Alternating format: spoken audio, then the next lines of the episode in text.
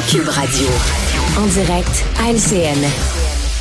C'est l'heure d'aller retrouver le collègue Mario Dumont. Bonsoir, Mario. Bonsoir. Attentat au Métropolis, la Cour supérieure conclut que c'est en raison d'une faille importante dans le plan de sécurité du SPVM et de la Sûreté du Québec que Richard Henry Bain a pu commettre l'attentat qui a fait un mort. Écoutons ensemble l'avocate qui représentait les quatre plaignants et Dave Courage, un blessé. Il y a eu un manque de communication tant au sein du SPVM qu'entre la SQ et le SPVM qui a amené à une absence de euh, policiers à l'arrière du métropolis. Donc, il n'y avait aucun policier à l'arrière. Et il faut savoir aussi que c'était la sortie de Madame Marois. Chaque fois que je m'assois, quand je suis assis, quand je me lève, quand je reste debout, quand je respire, je le sens. Quand j'entends des bruits, des pensées, quand je vois du monde, je le ressens. Il y a toujours un, un instinct de danger. Mario, ça c'est un jugement de la Cour supérieure dans un procès au civil, mais qu'est-ce qui nous dit que tout ça est réglé, que ça ne pourrait pas se reproduire? Il y a tellement de choses là-dedans. Je vais commencer par ta question. Le jugement de la Cour euh, supérieure qui d'abord d'abord rend justice là, à, des, à des gens. Hein, il y a des gens qui c'était une poursuite au civil, donc des gens qui ont été compensés mhm. pour les, les dommages humains qu'ils ont subis, et tant mieux pour eux. Euh, c'est un constat sur le travail policier à l'époque, qui était vraiment pas à la hauteur. Faut se souvenir, c'est la soirée où une nouvelle première ministre vient tout juste d'être élue. Donc, c'est son discours de victoire. Donc, un des moments les plus importants à sécuriser. Donc, une faille, pour la Sûreté du Québec et le SPVM. Et surtout, je pense, dans la collaboration et la communication entre les deux. Vraiment, vraiment euh, gênant moi, je suis convaincu que ça ne se reproduirait plus. Bon, l'événement a servi d'électrochoc au corps policier sur la préparation de rassemblements subséquents. En plus, à cause de toutes les menaces, les réseaux sociaux et tout ce qu'on sait maintenant, la sécurité s'est aussi euh, renforcée. Mais le constat, il est sévère. Il faut le prendre pour ce qu'il est.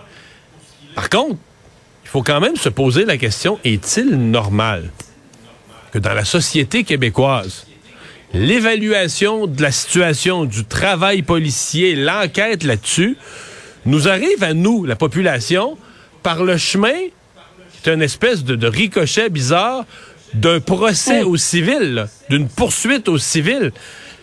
Parce que il n'y a jamais eu d'enquête publique et c'est pour moi c'est ça qui est incroyable. Il y a eu un moi, moi je suis sur le langage, faut appeler les choses là. C'est un attentat politique, un attentat terroriste, un attentat politique. C'est un individu qui avait des motivations politiques, qui visait une personnalité politique. Il ne l'a pas atteinte par le hasard. Son, fusil s'est enrayé. Un accident mécanique dans le fusil qui fait qu'il s'est pas rendu plus loin. Faut s'en souvenir, ça, là. C'est un attentat politique, un attentat terroriste au Québec le soir de l'élection d'une nouvelle première ministre. Et ça n'a jamais été enquêté d'une façon, par une enquête publique. Ça n'a jamais été fait par un travail sérieux. Je vais aller plus loin, Julie.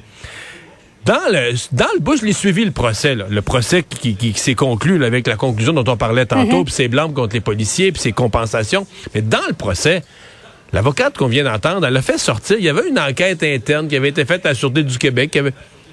Mais ils ont tout fait pour que le rapport exécutif qui avait été préparé à la demande du ministre de la Sécurité publique à l'époque euh, reste secret. Il était tout croche, le rapport. Il est tout croche, le rapport. Ça n'a même pas été enquêté sérieusement. On dit qu'on a mis le crayon d'un maître de quelqu'un. Il a dit d'écrire une chose. Donc, c'est pas chic, là. C'est, bon...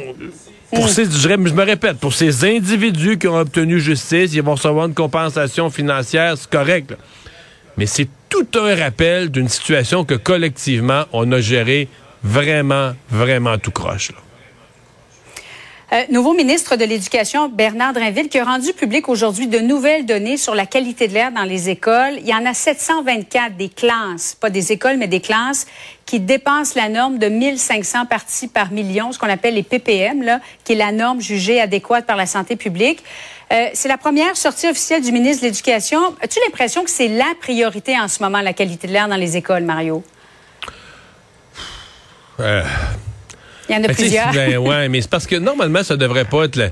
sais, moi, je m'attends à ce que le ministre de l'Éducation s'intéresse là, à l'éducation, à la réussite scolaire. Je Mm. comprends qu'il est poussé là-dedans. Je suis pas en train de minimiser ça. là. Il faut qu'il s'en occupe. Il l'a dit lui-même ce matin. Il faut que je m'en occupe.